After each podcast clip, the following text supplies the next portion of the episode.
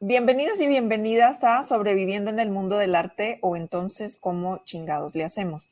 Somos Baby Solís de ODAC, Obras de Arte Comentadas, Miguel Rodríguez Sepúlveda y Fernanda Mejía de Círculo A.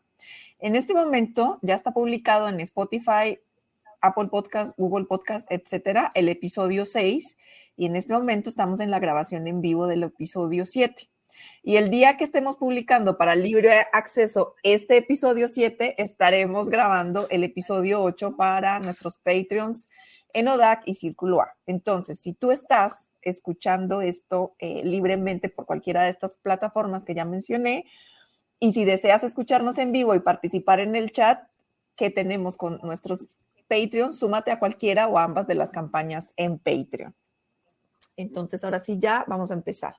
El tema de hoy es gira alrededor de la pregunta, em, ya hice una redundancia, ¿el arte gira únicamente alrededor de los artistas y las obras?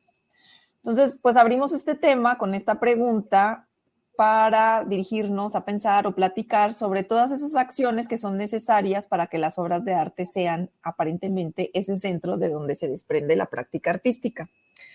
Y pues vienen aquí como más preguntas. El arte es una construcción colectiva donde la función de cada gente es fundamental para que las obras y el pensamiento circulen. La práctica de un artista se limita o se centra únicamente en crear las obras. ¿Qué piensan? Que nos respondan también en el chat qué piensan. Sí. Eh, no. Ahorita, no, dice no con muchas O. Victoria. Pero no que, que el la práctica de un artista se limita o se centra únicamente en crear las obras. Supongo que a eso contestó Victoria un enfático no. Y bueno, Fer preguntó, ¿el arte es una construcción colectiva donde la función de cada gente es fundamental para que las obras y el pensamiento circulen? No, sé si eso contestaron que no. Pues ya hay otro no muy enfático, pero yo no sé a qué están diciendo que no. Pero ahorita que Fer dijo, eh, o bueno, la pregunta es eso, ¿no? Como cada agente, entonces me pongo a pensar como en todas las agentes que existen o que existimos dentro del mundo del arte. Según yo, así de forma general, nos enfocamos casi siempre únicamente en las artistas. De hecho, por ejemplo, cuando es este 8M y eso, me da risa que los medios sacan como listas de artistas mexicanas que tienes que conocer, ¿no? O una cosa así. Y o cuando es este mes del orgullo, es como artistas LGBT y plus que tienes que conocer. Como siento que de forma popular sí se piensa que las artistas son como las eh, no sé si las más importantes o como las, sí, ¿no? Como las, actrices principales en el arte, ¿no? Como que ellas, eh, sí, pues como si fueran el centro, ¿no? Porque son las que hacen las obras y sonara como, pues claro, porque gracias a las obras tienen de qué hablar las historiadoras, ¿no? O tienen que exhibir los museos, pero yo creo que no es necesariamente así, ¿no? Que por la razón de que las artistas son las que producen las obras, ellas tengan que ser las más importantes o las principales, de hecho, hasta podríamos discutir si son únicamente las artistas las que producen las obras. Yo creo que, salvo lo que piensen las demás, pero yo creo que las artistas no son las únicas que crean las, este, las obras definitivamente. De hecho muchas obras que nunca este pues que nunca son nunca son conocidas porque no hubo como gran interés de la audiencia no o de los museos por ellas. Yo siento que es un trabajo en conjunto construir una obra. No sé Miguel y Fernanda qué piensen ustedes o qué piensa el público, si las artistas son las únicas que construyen las obras. Bueno, acá Ramón Hernández dice, no, porque el artista debe subsistir o sobrevivir y si la creación artística no le basta para sus insumos básicos, no puede ser su eje existencial la creación artística. Pues digamos que en término como de práctica profesional, sí, eh, nuestra práctica es como muchísimo más amplia, pero pues no sé, pensando como en, en que es... Eh, como una construcción colectiva, o sea, como de, pensamiento y de tensiones y de obra, pues también está la docencia y todo lo que pasa en nuestros eh, espacios de formación. Yo creo que también está como ese espacio de la legitimación de lo que estamos haciendo como arte, que, que este, aunque digamos con que yo diga que soy artista y lo que estoy haciendo es una obra de arte aparentemente es suficiente, sí hay como un espacio de aval o de legitimación o de posicionamiento, pues que atraviesa pues agentes, agentes que pueden ser personas, pero también instituciones, ¿no? Lugares, recintos, políticas culturales, etcétera, etcétera.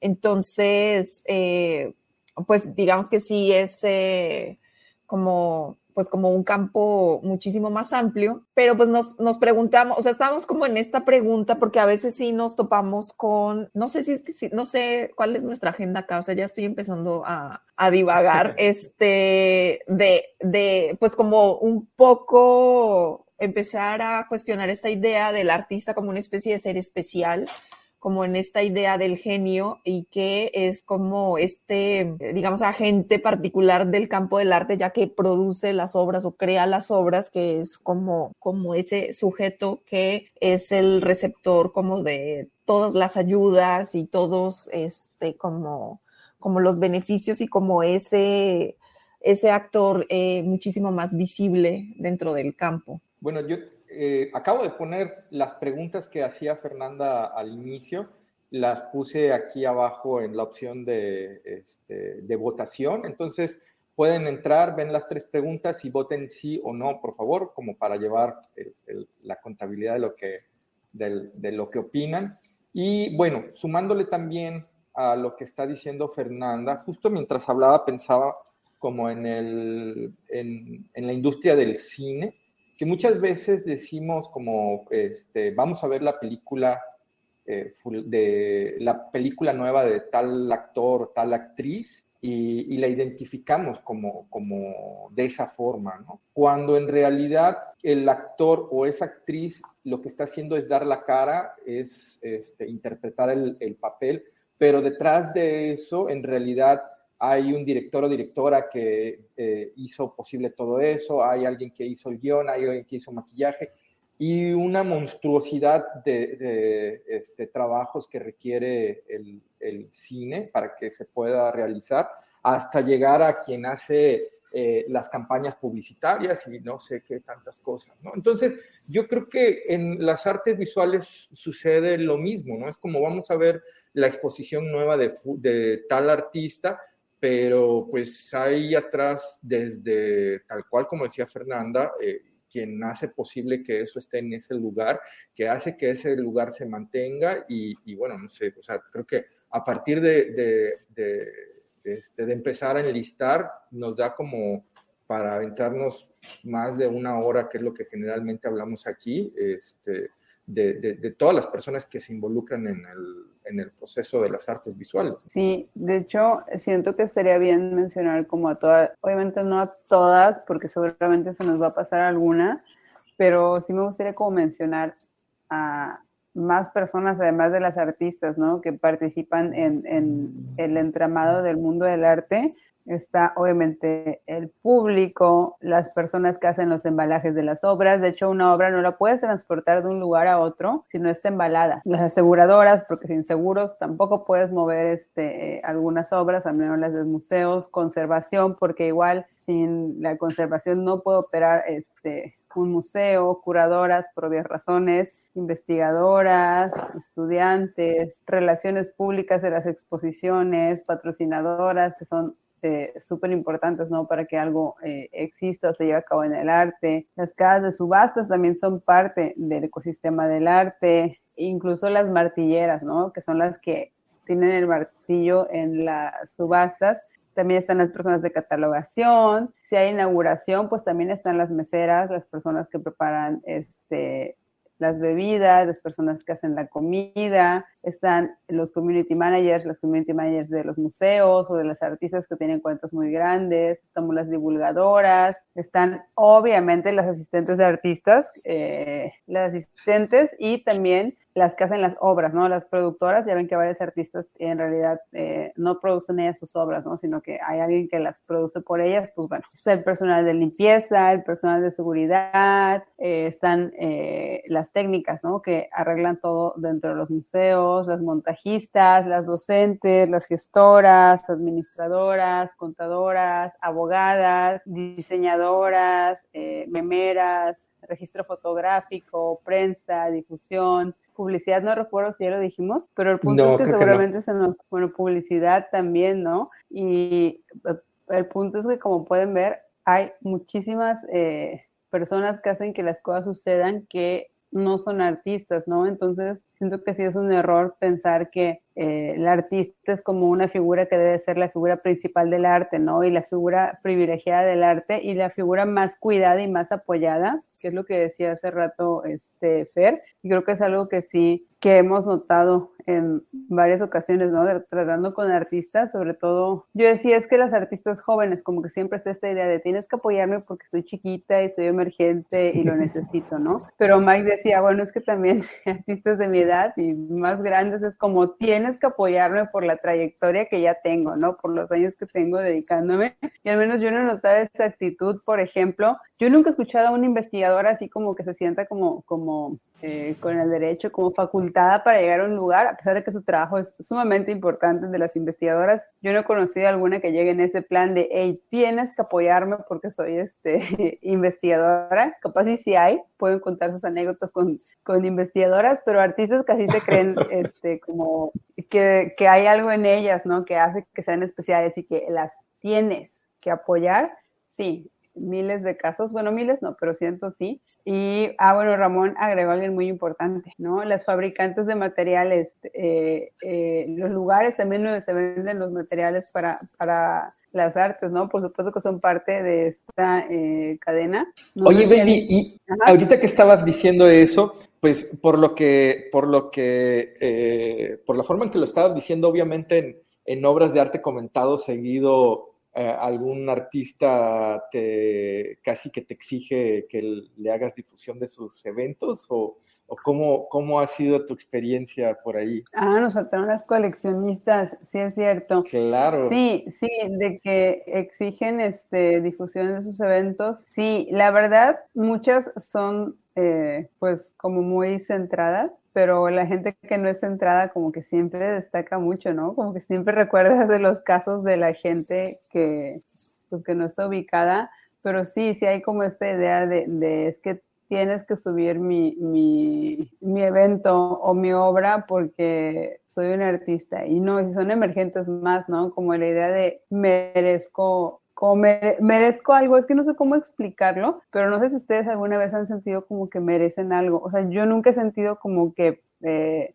como que le puedo exigir a la gente apóyame. O sea, si esta vez con los patronos me da pena así de, oigan, cuando necesito este, algún posteo que, que tenga interacción por cualquier razón, se supone que hay como que confianza, se supone que la gente como que tiene tu proyecto, si hasta ahí me da pena como el, pedirle a alguien algo, porque siento que es como, pero ¿por qué debería esta persona de, de, como de apoyarme? Y luego sí me sorprende la gente así con la facilidad que te pide cosas así de, de y puedes venir a presentar eh, mi libro es mañana, casi casi yo no puedo ir a presentar tu libro de un día este, eh, para otro y luego como, ah, bueno, sí, pero mis honorarios son tantos como, no, es que yo pensé que, que no hice como lo haces por amor al arte, pero como algo en esas líneas, ¿no? Como que no pensé que alguien no quisiera gratuitamente presentar mi libro, es como, porque alguien no va a quererlo si es arte? Y es como, pues porque también es un trabajo, pero según yo sí está la idea de eso, ¿no? De que como que el arte es valioso por sí mismo y como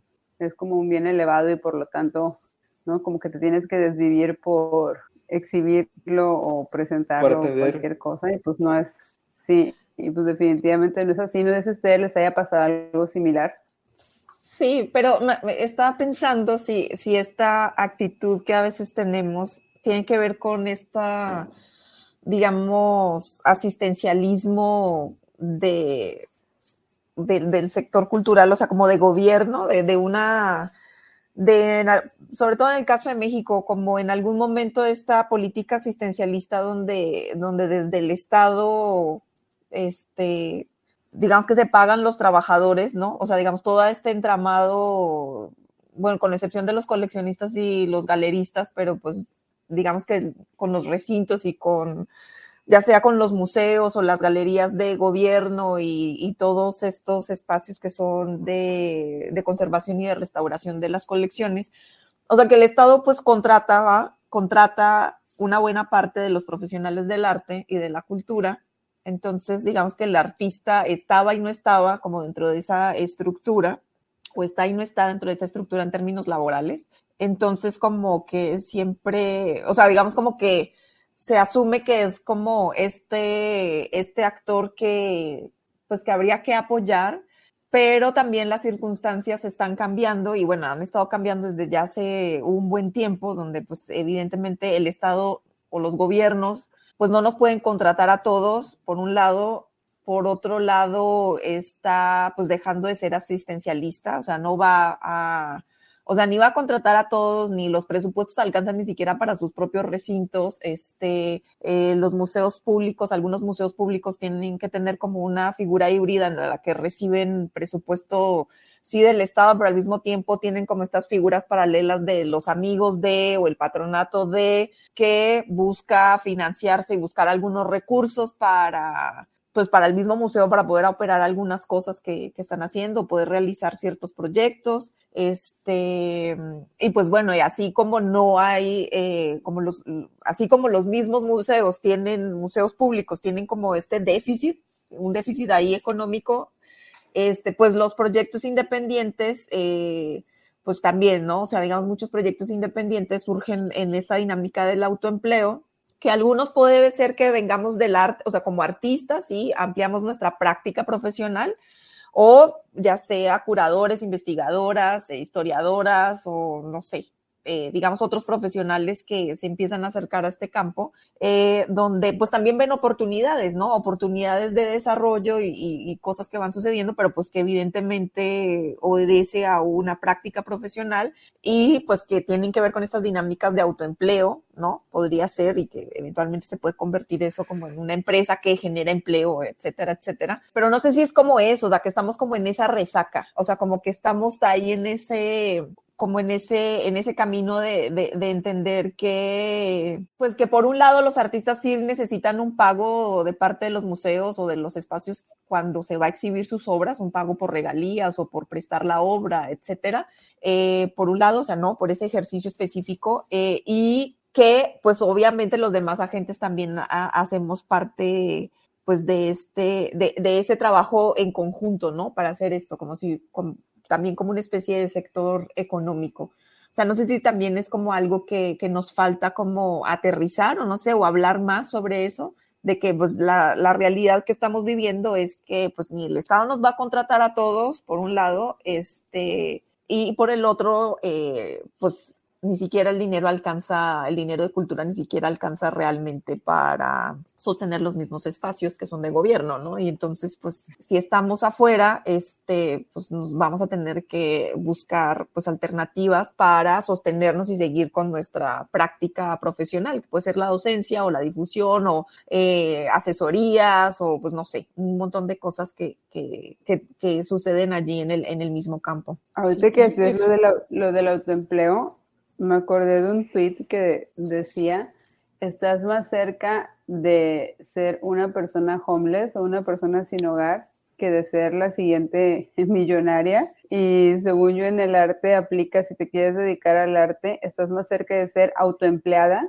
por no decir desempleada, que no, autoempleada, porque desempleado sí es como muy derrotista, eh, así como pensar de que, bueno, no vas a tener trabajo, pero bueno, eh, si te quieres dedicar al arte, estás más cerca del autoempleo, que no sé, ser la siguiente directora de Bellas Artes, ¿no? Pero siento que no hay como esa conciencia todavía, o no sé, creo que aquí ninguna está estudiando arte, ¿no? Según yo, todas ya son como egresadas o artistas, pero sí, ¿no? Siento que es cierto que si te quieres dedicar al arte estás como más cercana al autoempleo a tener un puesto dentro de un este, museo, obviamente no porque no tengas talento y capacidades y eso, sino porque son como pues, puestos muy escasos, ¿no? Para toda la cantidad de personas que están estudiando arte, pues no hay, no hay puestos, o sea, no hay puestos dentro de, de, no hay tantos, verdaderamente no hay tantos, y cuando se abren, pues ni siquiera son como contrataciones abiertas para empezar, ¿no? Siempre es como por recomendación. Muy pocos museos tienen como abiertas sus, sus este, vacantes. Y pues sí, es lo que estaba pensando, hasta lo quería publicar eso del autoempleo, porque según yo sí tiene sentido, ¿no? Según yo sí estamos más cercanas del, del,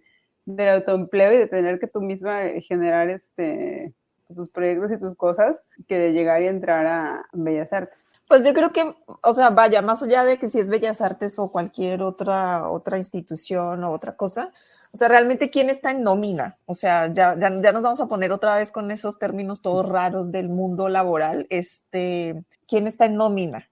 O sea, porque ni siquiera las personas que trabajan para gobierno, muchas, o sea, que están en los museos, están en nómina, o sea, tienen que estar como personas físicas con actividad empresarial, es decir, como trabajadores independientes eh, o autónomos, este, dependiendo del país, como, como se llama esa figura, eh, y pues tienen que pasar una factura o un recibo por sus servicios profesionales, o sea, no están en nómina, pues no hay prestaciones sociales ni nada de eso, o sea, no es un trabajo formal realmente, o sea, te contratan por una cosa muy específica o por un tiempo muy específico, tienes unos contratos acotados, y lo mismo pasa con la docencia, o sea, cuántos realmente tienen su plaza, están este digamos que pues, más allá de nómina, o sea, como que sí están contratados y sus, y sus contratos no tienen una vigencia de cuatro meses o de seis meses o de nueve meses, ¿no? O sea, eh, creo que también es, tiene que ver, o sea, toda esta eh, problemática que, que vivimos, pues obviamente está relacionada con pues esas esos cambios que, se, que, ha tenido la ley del trabajo,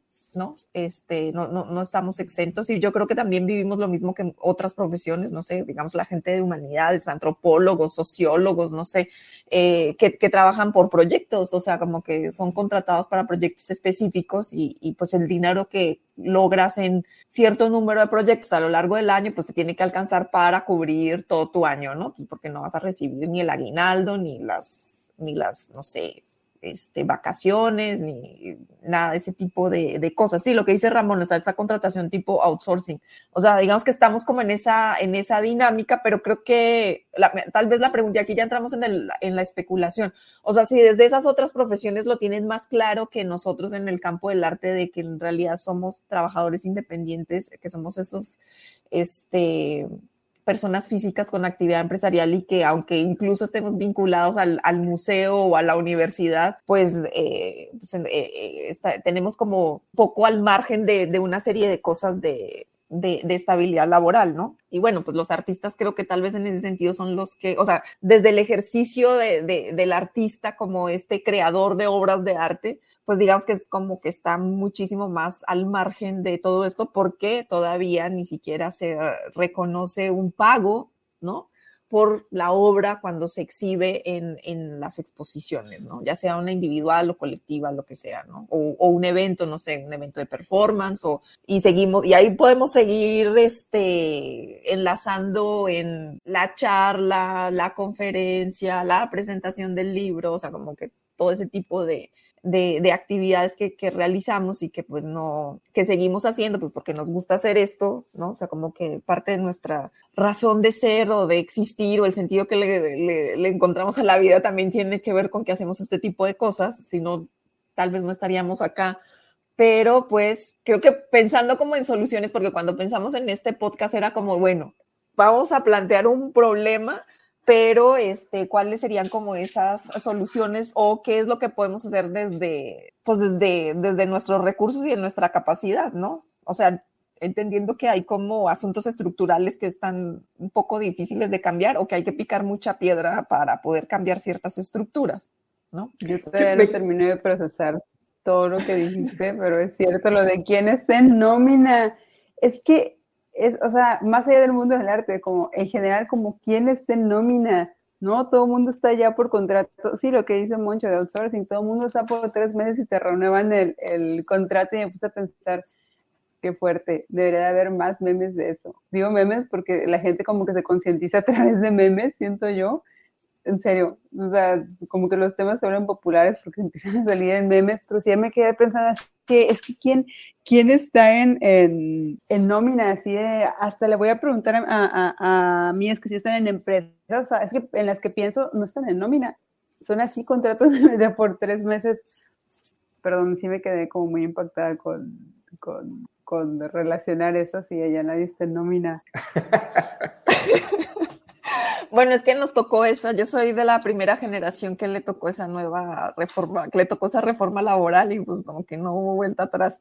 Este, pues Miguel y yo somos esa primera generación, ¿no? Cuando ya entramos al mundo laboral, pues fue lo que nos tocó, o sea, ya, no nos tocó lo otro, ¿no? Que, que, que pues ni modo, o sea, sí, ya, ya lleva mucho tiempo en eso. Pero bueno, más allá de que pues nos toca a todos, independientemente de, de la profesión que, que tengamos y de nuestra actividad económica, este, pues no sé, o sea, como que, o sea, ¿qué tanto nos hace falta en términos de como de ser conscientes de, eh, y de qué en términos de creatividad también, de uso de la creatividad o de aplicar la creatividad, eh, nos, nos, puede ayudar a pues tener como un ecosistema un poco más sano, no sé, o sea, como en términos como de que los flujos de, de capital, no simbólico, sino capital económico, circulen un poco más este, entre nosotros. No sé si simplemente, digamos que un primer paso sería como, como que seamos como mucho más claros en,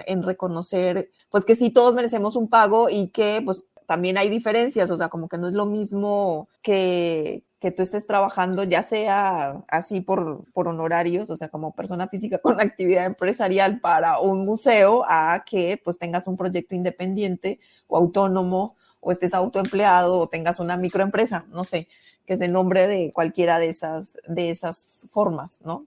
Y, y de ser consciente de todos estos profesionales que, que participan, pues para que sigamos este, circulando y, y, y, produciendo pues todas estas cosas que producimos que no solamente son obras de arte, ¿no? Son diferentes tipos de, de cosas que están ahí, ¿no? Pensamiento, opiniones, no sé. ¿Quieren, ¿quieren que, les lea, ¿Quieren que les lea cómo van las encuestas? A ver. Dice, la primera pregunta, ¿el arte gira únicamente alrededor de los artistas y las obras? Dos personas votaron que sí y dos personas votaron que no. ¿Quieren comentar o leo la siguiente pregunta? No, pues adelante. El arte es una construcción colectiva donde la, la, función de cada gente es fundamental para que las obras y el pensamiento circulen. Cinco personas votaron que sí, ninguna persona votó por no. La siguiente pregunta es, ¿la práctica de un artista se limita o se centra únicamente en crear las obras? Cero personas votaron por sí, cinco personas votaron por no. Así van las encuestas. Si no han votado en las encuestas, entren aquí abajo, denle clic y voten. ¿Algún comentario? No, creo que todos eh, estamos conscientes de eso, ¿no? De que eh, los artistas no son las únicas que crean las obras, ¿no? Que se necesita como todo el trabajo de todos estos demás este, agentes. Como que siento que sí es algo que estamos eh, conscientes. ¿Conscientes? A lo mejor como, bueno, las personas que estamos aquí, pero como que fuera de, yo insisto eso que sí se piensa que el artista es como el centro, ¿no? La, que mueve todo y pues definitivamente, pues no. Pero te interrumpí, Fer, ¿qué ibas a decir? Pero, pero baby, pero aquí en, en, la primera pregunta donde, donde dice, el arte gira únicamente alrededor de los artistas y las obras, la mitad ha votado que sí y la mitad ha votado que no. Pero en la última todas votaron que... Que la práctica del artista se limita o se centra únicamente ah, en crear las obras. Sí, es cierto, sí es cierto, sí es cierto, sí es cierto. Sí, Confundí la primera con la... Con la... Con la última. Con la última. Sí, no sé si a ustedes les, les causa como incomodidad eso. Como aquí todas aceptaron que como que sí, ¿no? Que saben que la práctica de una artista no se limita nada más a crear obras, pero es que eso sí, no, creo que Fer nos contaba eso, ¿no? De que sí le ha tocado como gente eh, que recurrentemente le molesta, ¿no? Como que los artistas tengan que hacer de todo. Este, bueno, no está la queja, es, es, es, una, es una queja que, que está ahí, que está ahí, constante. ¿no? O sea, como constante. Y yo creo que sí de artistas de diferentes generaciones, o sea, como que consideran que lo justo eh, lo justo podría ser, este, o sea, pues sí, o sea, tienen claro que pues, se dedican a la docencia o tienen algunos otros trabajos, este, pero que como artistas, este, digamos que, eh, o sea, que obviamente entienden, por ejemplo, la docencia como parte de su práctica, pero que como artistas y que están creando su obra, o sea, como que resulta demasiado pesado eh, tener que pensar que además de eso tiene que hacer como más cosas, ¿no? En términos de gestión, ¿no? O sea, como que todavía tengo que pensar en eh, en que tengo que gestionar la exposición o que tengo que hacer relaciones públicas o que tengo que este, ver, trazar estrategias de, que, de hacia dónde va mi carrera o, sobre todo como estas labores de gestión, ¿no? O sea, como que, que, o que tengo que ver cómo hago para vender la obra, Em, y yo creo que son como, como que, bueno, pues el mundo es así, o sea, digamos, no es como que a todo el mundo le toque, hay gente que, digamos que, pues no sé, digamos que logra enganchar con ciertas personas, otros profesionales y digamos que entra como en una especie de, no sé si decir clúster o algo así, como, como una especie de circuito donde ya hay algunos mecanismos que están funcionando, hay otros agentes y entonces digamos que no está solo o sola, pues como que en este, en este camino, pero, pero sí, está como esta queja este, de que entonces tengo que hacer, me tengo que convertir en contador, administrador y gestor y este, dealer, o sea, como galerista, eh, etcétera, etcétera, ¿no? O sea, como que tengo que hacer, pero también la pregunta sería como, ¿no será que hay momentos? O sea, como que eh, tu práctica como artista tendrá diferentes momentos, o sea, momentos en los que pues sí estás en este proceso de creación, donde se, estás como en el, en el, proceso de crear estas obras, pero hay otros momentos en los que pues tienes que eh, dedicarle a pues a mover la obra, ¿no? O sea, ya lo creaste, ya lo hiciste, y al menos tendrás que salir a buscar, aunque sea una alianza o algo de, pues con otros, o ya sea con tus colegas, para ver cómo gestionan ciertas cosas, o sea, como ver qué es, qué son, quiénes son esos otros profesionales y esos otros colegas que están cerca tuyo con los que puedas eh, hacer más cosas, o sea, porque no es, a veces se entiende, o no sé, eh, díganme ustedes que están acá en el chat a ver qué piensan de esto que voy a decir, o sea, como que es una carrera en solitario, pero no es solitaria realmente, ¿no? O sea, puede ser que tú en tu proceso creativo, en apariencia sea solitaria, ¿no? aparece tu nombre, ¿no? Es el que está ahí, esta es la obra de fulanito o fulanita de tal, pero pues esa obra también surge a partir de una serie de conversaciones que se tienen con los colegas en diferentes lugares, ¿no? O sea, como de cosas que, que, están pasando por ahí, o sea, no estás como aislado o aislada realmente y, eh, y, pues haces una serie de cosas para que vean tu trabajo, invitas a colegas artistas, invitas a curadoras, invitas a investigadoras, invitas a posibles coleccionistas o a, alguien que ya te colecciona y quieres que vea lo que estás haciendo. O sea, digamos que sí hay algunas cosas que haces que, que son pues asuntos de gestión de tu carrera, ¿no? Que no se limita solamente como a, este, a pensar en, en la producción de la obra, ¿no? Bueno, también algo que hay que poner al lado de todo esto que estás diciendo, Fer, es que más allá de si este, tenemos o queremos hacer esto, también hay que empezar por reconocer que sí es abrumador el, el montón de trabajo o el montón de especialidades que requiere el llevar una práctica artística. O sea, aquí el asunto es lo abrumador. ¿O qué opinas? Sí, sí, sí es abrumador, pero pues, eh, ¿qué haces? Te quedas quejándote, o sea, digo, o sea, no sé si me van a odiar por decir eso, decir que yo estoy, quién sabe que soy este, una esclava de la productividad, quién sabe qué cosa. Es que eso te iba a decir, eso te iba a decir, yo hay una parte que no entiendo del mundo del arte que siempre se la pasan como que, o sea, entiendo perfectamente como las críticas hacia la productividad, es el, como tener que estar todo el tiempo trabajando y haciendo, pero yo digo, ¿y esas personas cómo le hacen? O sea, por ejemplo, yo me la paso trabajando y haciendo cosas porque es la única manera en la que mi proyecto puede seguir adelante. Te juro que no es porque piense que valgo más como persona por estar ocupada todo el tiempo, ¿no? Que es como la mentalidad gringa de vivírtela este, trabajando y así consiguiendo cosas materiales. O sea, yo todo el tiempo estoy trabajando, pero no es como por eso, o sea, es como nada más porque si yo no lo hago, nadie lo va a hacer por mí todavía, ¿verdad? Todavía no llegamos a ese, punto, pero espero en algún punto sí poder pagar a alguien para que esté de lleno con, con, con Dionodac. Pero sí, siempre critican eso, así como eso, que van a decir que soy un amante de la productividad. Yo digo, ¿cómo le hacen las demás personas del arte? Que no tienen que estar ocupadas, o sea, como ocupadas todo el tiempo. Y sí hay como varias obras que sí son así como en contra de la productividad y no sé qué. Yo digo, o sea, pues, o sea, teóricamente muy chido, pero sí me pregunto como, bueno, ¿y cómo, o sea, cómo le, cómo le harán, ¿no? ¿Cómo sostendrán su, su práctica? No sé, eso siempre me ha, este, me ha intrigado. Pues es que los recursos materiales son este pues distintos, cada quien tiene, o sea, no, no, no somos iguales en ese sentido, o sea, eh, tenemos recursos humanos y recursos materiales distintos, ¿no? Y acceso a diferentes tipos de cosas por nuestra, pues sí, condición socioeconómica, o sea, eso es así, y ya ni para qué le damos tantas vueltas, ¿no? Pero, pero también es como, pero digamos que si te estás, o sea, como que, ¿qué hacemos, no? O sea, la realidad también es, sí es abrumadora, o sea, no, voy a decir que no, y pues ahí tienes, te deprimes a veces, y a veces tienes ansiedad, y tienes estrés, y un montón de cosas, eh, pero pues tampoco es que la vida sea más fácil para, pues, otra gente, creo, no sé, de otras profesiones, tampoco es como que tengan que trabajar menos, o pues sí,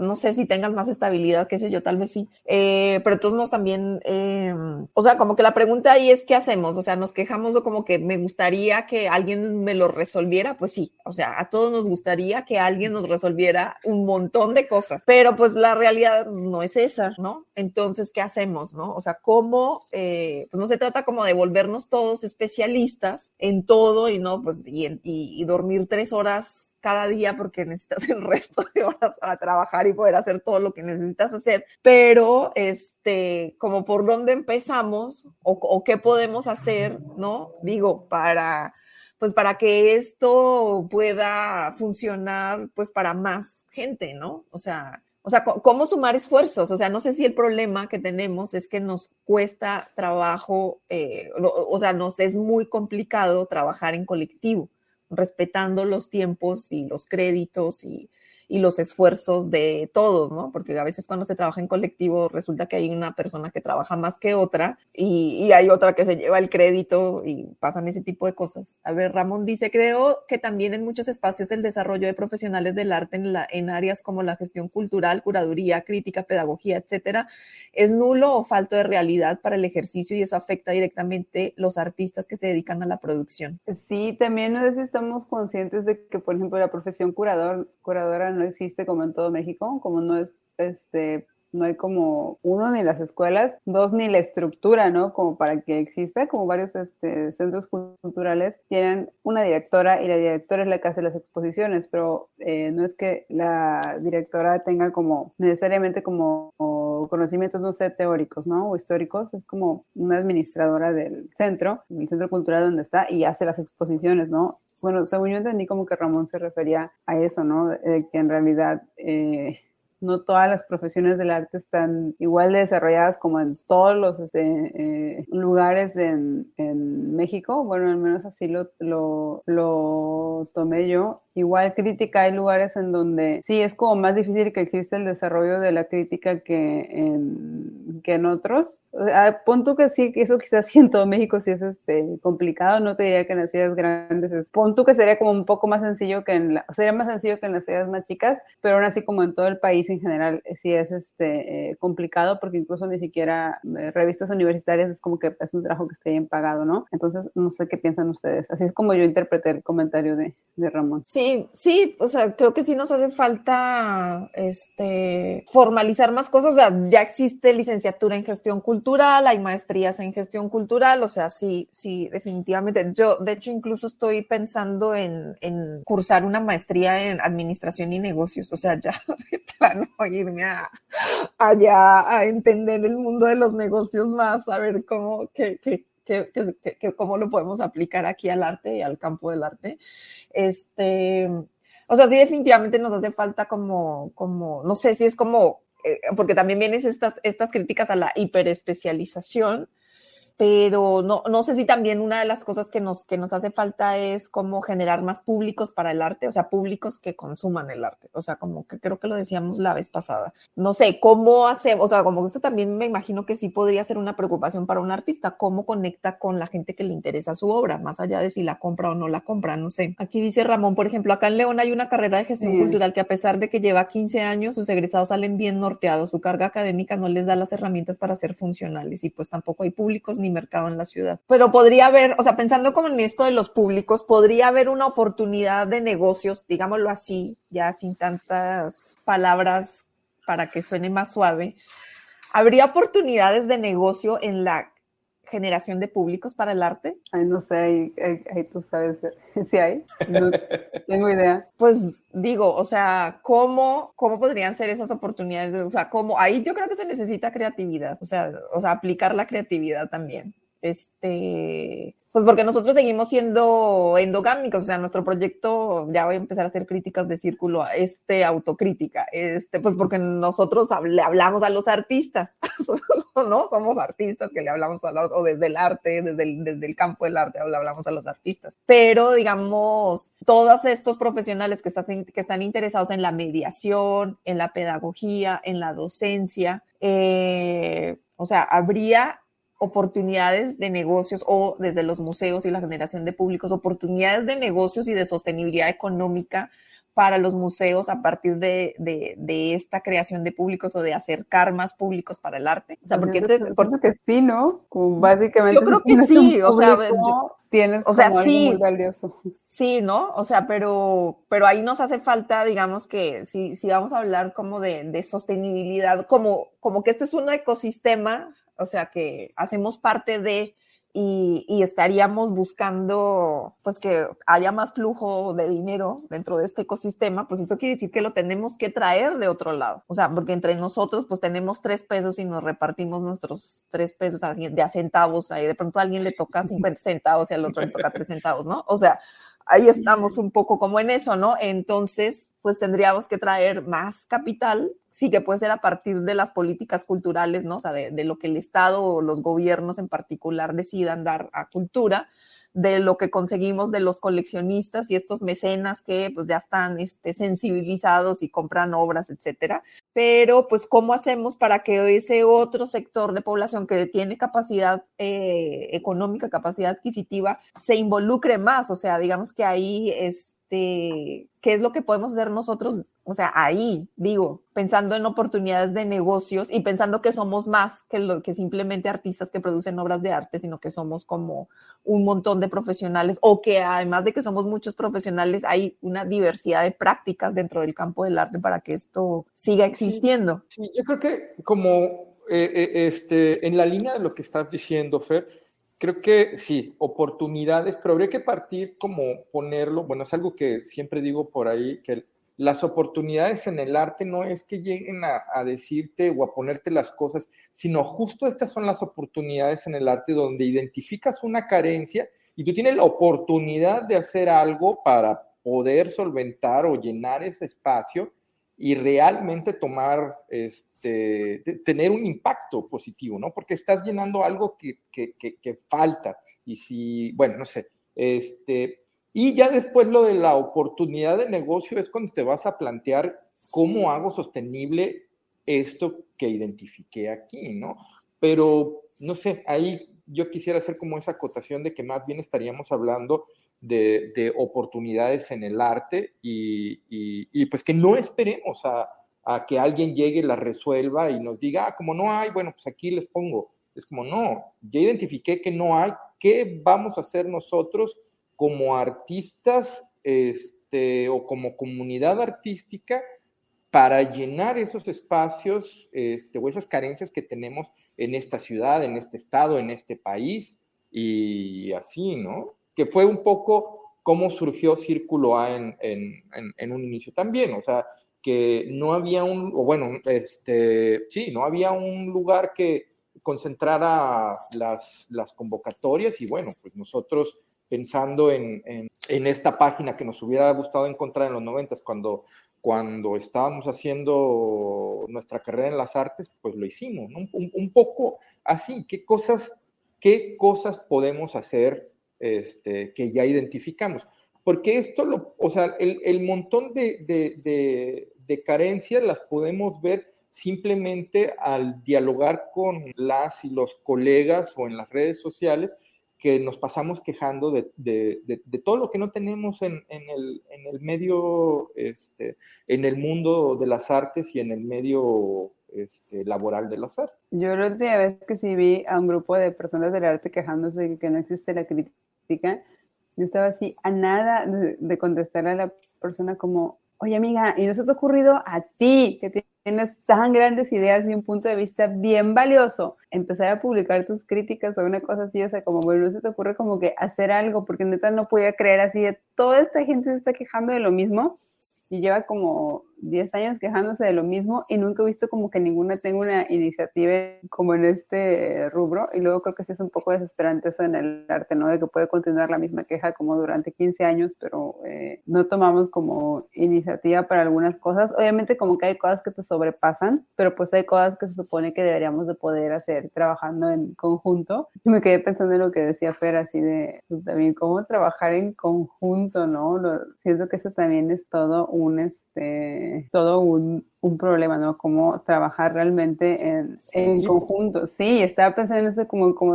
bueno, cómo vincular todas estas este, eh, profesiones. Creo que queda muy claro cómo trabajan en conjunto cuando existe una exposición, pero como fuera de eso, ¿qué otra cosa se puede hacer, no? Pues es un reto grande, o sea, sí ese llegar a colaborar ese, es, un, es un reto grande y, y de pronto, pues no sé, o sea, igual y pasa como que mucho tiempo, o sea, no sé, o sea, como que mientras aprendes y, y, y encuentras, digamos, esos colegas con los que te entiendes para trabajar, pues sí, pueden pasar fácilmente 10 años o más, ¿no? O sea, 20 años como en ese, en ese proceso y cuando los encuentras, pues ahí los tienes que cuidar porque si te peleas con alguno de ellos es una pérdida grande.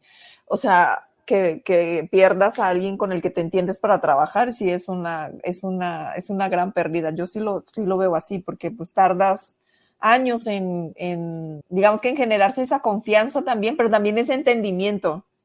¿No? O sea, como de que entiendes de, de, la comunicación y de, y de, cómo hacer las cosas. De pronto hay gente con gente con la que las cosas fluyen rápidamente, pero pues también es como un tiempo que se da en el que conoces a la otra persona, ya sabes como que hasta dónde o qué cosas puedes hacer con esa persona y también hay como se empiezan a dar como espacios también de confianza para decir, me pasas. Eh, eh, los espacios de confianza son valiosos porque puedes ser vulnerable. Ese es como, como algo importante. Si me falta esto, me pasa no sé qué, cómo ves, o sea, cómo puedes participar o, o, algo así, ¿no? O sea, también, o sea, digamos que eso es, es, importante como con la confianza. Entonces, pues no sé, o sea, no sé si es como un tema cultural, o sea, como de, de, de, de, de que, de que en nuestro campo particular, como es el artista, la artista, o sea, no es como el colectivo de artistas, sino un poco, un poco eso, eh, como que sí cuesta trabajo. Y bueno, también está el asunto este de que mi idea es la más buena de todas y entonces, pues no es la mía, es la que tiene que este, prevalecer y entonces pues ahí empiezan roces y cosas así, pues digamos que para que podamos hacer algo en conjunto, pues eventualmente habrá que ceder alguna cosa, ¿no? En algo o llegar a acuerdos. Entonces, no sé si nos falta entrenamiento también un poco, un poco en eso, ¿no? Eh, y pues bueno, no sé, los programas académicos tengo entendido que cambian cada cinco años, ¿no? Entonces, tengo entendido eso, por lo menos en México. Y, eh, y pues el asunto también es ver, porque también eso sucede, o sea, que los, los maestros ya voy a empezar a criticar aquí a los maestros, este, pero a los buenos maestros y maestras, este, pues qué tanto, qué tanto, este, pues realmente su parte de su práctica profesional es fuera de la universidad, sin ser docentes, ¿no? Porque pues es que desde la teoría, pues enseñas lo que sea, ¿no? Pero pues cuál es la experiencia de campo, en el campo mismo, ¿no? Eh, sobre todo en términos de gestión. O sea, si estás enseñando procuración de fondos, pues, ¿qué es lo que has procurado? ¿Cuáles son los proyectos que has procurado? ¿Cómo los has procurado? ¿no? O sea, digo, por decir algo, ¿no? Por poner un ejemplo. Eh, que ese es como el, como el, el, asunto, o sea, cómo, cómo te has visto tú en la, pues afuera, ¿no? En la realidad, por ejemplo, en ese tipo de, de, cosas, ¿no? O si estás hablando de políticas culturales, pues sí, o sea, digamos que pues haces un análisis, un montón de análisis de, de, políticas culturales, pero, por ejemplo, también cuál ha sido la experiencia cabildeando algo, ¿no? ¿no? Porque pues también es como de, de analizas una serie de cosas, pero por ejemplo, y si hay que ir a casi que escribirle la ley aquí al diputado o al senador, este, porque pues no son capaces de escribirlos por sí mismos ni pagar por ese trabajo, pero que entras como en un proceso también de cabildeo de esas cosas que tú ya has identificado. Ya llevamos casi una hora. Es que empezamos tarde y hicimos nuestro, nuestro juego inicial. Nuestro juego inicial que nos sale en este en, cuando es podcast no, libre. Nuestro experimento. nuestro experimento. nuestro experimento que por cierto gané, como ya se pudieron dar cuenta. ¿Se puede decir de qué era nuestro experimento? Este, no, todavía no. Al final, cuando ya nos despidamos formalmente, este, ya decimos de qué ah, fue el experimento. Sí, obviamente sí les vamos a decir de qué era el, el, experimento. Pero nada más lo van a escuchar quienes están en, el, en los Patreons. En los, Patreons. Este... bueno, no sé. Bueno, entonces. Ajá este, para, eh, porque bueno, Miguel dice que ya llevamos una hora, ¿cómo hacemos para cerrar? Yo ya me fui allá a divagar. Yo no entiendo este chiste, somos como los quita trabajo, los quitan trabajo que salían en South Park. Yo no veía South Park, explíquenme, por favor. Yo tampoco vi South Park. O sea, yo creo que no me dejaban ver South Park como una cosa así, porque era muy grosero, según en, mi caso supongo que eran, pero no vi South Park, pero sí. No entendí yo tampoco la referencia de, de South Park y, sí siento que me perdí mucho porque hay muchas referencias de South Park y ninguna la, o sea, como, en, como pláticas cotidianas y ninguna la, entiendo, pero siento que ya no, ya no me va a dar tiempo de ver South Park, ¿no? Ya es una serie que me perdí. Sí, Ahorita pues yo que vi otro capítulo, pero, pero no, ya nos empezamos a desviar con South Park, pero este, te escucho. Ah, no, nada, me quedé pensando en lo que decías de lo de que es difícil trabajar ¿no? en conjunto y lo de poder ser vulnerable. Yo siento que es súper, súper eh, complicado en el arte, pero también tenemos en cuenta que yo convivo poco con personas en persona. Quizás en persona sea más este como que más este, relajado, pero convivo mucho con personas de forma virtual y sí es súper difícil ser vulnerable en el arte, o sea, nada más cuentas una cosa, cualquier cosa y es como, déjame decir por qué tu cosa, tu experiencia está mal. Y es como, pero te estoy intentando contar algo como con sinceridad, algo que yo pienso, algo que no sé qué, pero déjame te explico por qué todo lo que piensas y todo lo que sientes está mal. Es que me pasa diario. Entonces, Sí, yo no entiendo eso como un campo que se la pasa hablando de la suavidad y de la ternura y todas esas cosas, como la, gente es tan, y la empatía, como la gente es tan, este, pues, tan fea, ¿no? No, no, tengo, no tengo como otra palabra, o sea, sí creo que es muy difícil ser vulnerable, como que siempre tienes que ser como tu papel profesional de, todas las cosas que dices tienen que reflejar como algún punto de vista feminista, ¿no? Todas las cosas que dices tienen que reflejar como algún punto de vista crítico, como que no puedes decir algo normal como me gusta ver Jordi Rosado, que es mi caso, soy súper fan de las entrevistas de Jordi, no pasa como nada normal. Todo tiene que llevar como alguna perspectiva crítica y es bien feo, es bien feo convivir con gente así. Es en serio, o sea, bueno, a mí sí se me hace feo, pero igual creo que en persona es un poco más relajado. También siento que no es porque en persona la gente se transforme mágicamente en buena gente, siento que también en persona te puedes pelear físicamente con alguien.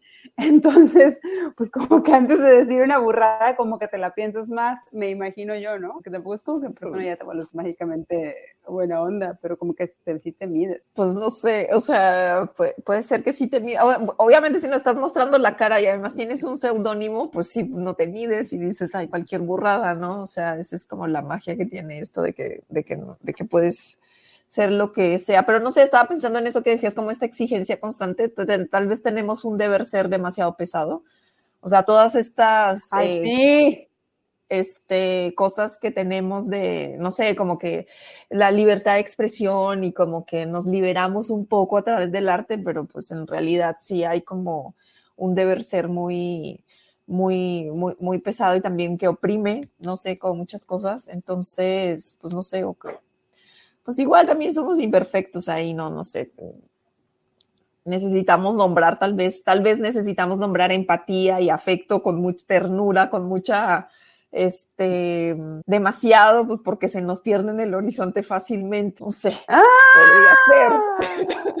Tenemos que insistir y recordarlo porque se nos va del, de la vista ahí fácilmente es, ese tipo de cosas. Pero, pero, pero no sé si es, pues nada, o sea, como que para no, a ver, ¿qué podemos hacer? O sea, ya para cerrar con, con todo esto de, de, pues que, digamos, trabajar en equipo. Sí, trabajar en equipo, este, reconocer todas las diferentes actividades, este, ¿no? Todos los agentes, eh, distinguir cuando un proyecto es independiente, autónomo de otro que no, pero bueno, que un proyecto sea independiente, autónomo no quiere decir que no pague por el trabajo que pide, ¿no? O sea, de pronto, de pronto están, las exigencias. que se puede hacer, lo de que desde estudiantes eh, te hagas consciente, ¿no? Lo que implica mantener algo, lo que, que participan muchas personas y lo que cuesta mantener algo, porque eso les preguntaba de que estaré mal yo por pensar, por querer que incluso las personas que son estudiantes, cuando se acercan a ti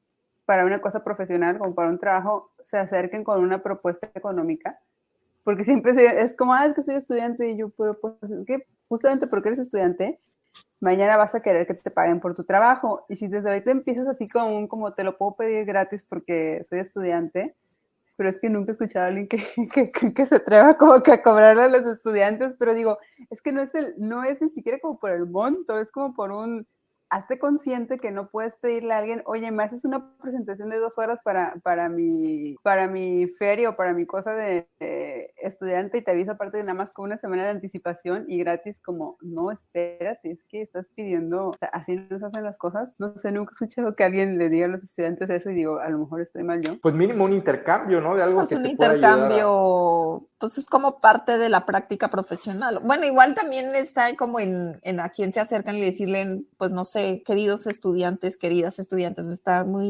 interesante su proyecto, pero a ver, y, también, no sé, se parte como de, de, nosotros, nosotras, como de un poco también como de compartir la palabra, este, esparcir la palabra, qué sé yo, este, pues decirles, está muy, está increíble tu proyecto, pero tienes que ser consciente de estas realidades económicas del campo profesional y pues a ver qué me ofreces, no sé. algo así. O sea, como que también me, da, un poco entrar en la onda pedagógica y este, o algo, no sé, o sea, porque qué más podemos hacer también, ¿no? O sea, como que hay que decirles, o sea, no, no. De cómo pueden pedir una presentación de dos horas con, o sea, con diapositivas y todo, y yo es como, ¿sabes cuánto es una presentación de dos horas? O sea, como, como ¿sabes o sea, como dos horas de la vida de alguien llenadas con diapositivas es demasiado tiempo, es demasiado, demasiado tiempo. O sea, yo nunca podría llegar con alguien así como muy casual, así muy fresca de, oye, ¿vas a hacer una presentación de dos horas?